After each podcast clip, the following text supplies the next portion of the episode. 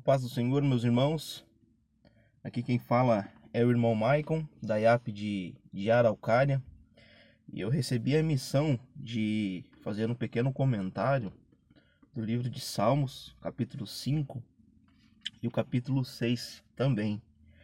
O Salmos, capítulo 5, este salmo ele é considerado um salmo de lamentação, né? É, é um salmo de, de um lamento individual de Davi, porque ele suplica ao Senhor que o Senhor responda a sua oração pela manhã, matinal. O salmo começa dizendo: Dá ouvido, Senhor, às minhas palavras e acode ao meu, ao meu gemido. Escuta, Rei meu e Deus meu, a minha voz que clama, pois a ti é que imploro. E de manhã, Senhor, ouves a minha voz. De manhã te apresento a minha oração e fico esperando. Glória a Deus por este salmo. Como tem sido a sua oração pela manhã, meu irmão? Você faz esta essa tão tão sagrada oração pela manhã? Eu digo sagrado porque é com é com essa oração que nós começamos o nosso dia, pedindo proteção de Deus, pedindo que o Senhor nos guie, pedindo para que o Senhor esteja conosco em todos os nossos passos. E é através dessa oração que o Senhor ele permanece conosco, é através da oração matinal que o Senhor ele ele permanece conosco e, e, e está sempre conosco, nos caminha, caminhando com a gente, é, estando com a gente em todos os perigos que possam acontecer durante o nosso dia a dia. E o salmo ele começa, ele continua dizendo também, ele descreve a, a aversão divina ao pecado, o quanto Deus ele abomina, o quanto Deus ele é, odeia o pecado. Ele pede a Deus também que que Deus possa guiá-lo em toda a justiça, como diz lá no versículo 8: Senhor, guia-me na sua na tua justiça por causa dos meus adversários endireita diante de mim o teu caminho. Ele pede para que Deus ele ele guie os seus passos da melhor maneira possível, para que ele ande sempre no caminho correto, para que ele ande sempre na justiça de Deus. E esse deve ser também o nosso desejo, andar com o Senhor sempre nos caminhos de Deus.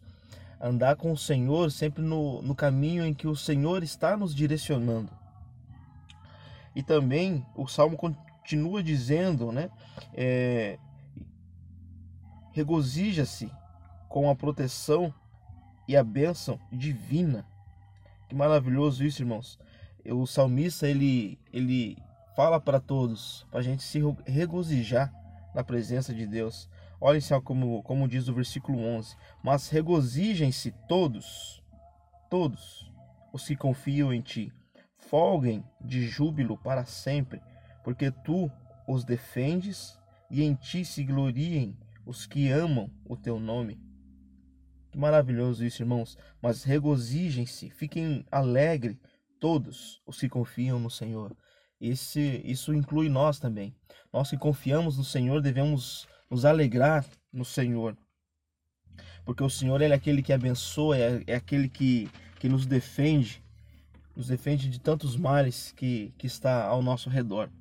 E o Salmo 6, irmãos, esse salmo ele é um salmo de lamento individual, porque ele Davi ele expressa o seu sofrimento pelo fato do Senhor usar os seus adversários para discipliná-lo.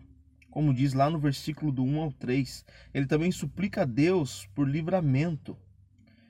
Ele também lamenta os seus sofrimentos e adverte seus inimigos a dele apartarem-se de certo que Deus ele ouvirá a sua oração. E isso é muita, eu digo que é muita verdade, porque quando a gente ora, o Senhor ele de fato ele ouve a nossa oração e ele entra com, com providência. Este é o primeiro dos salmos penitenciais, um salmos, salmos que fala sobre penitência. E há também outros salmos que falam sobre penitência. Eles são os salmos 32, o 38, o 51, o 102 o 130 e o 143 são salmos penitenciais.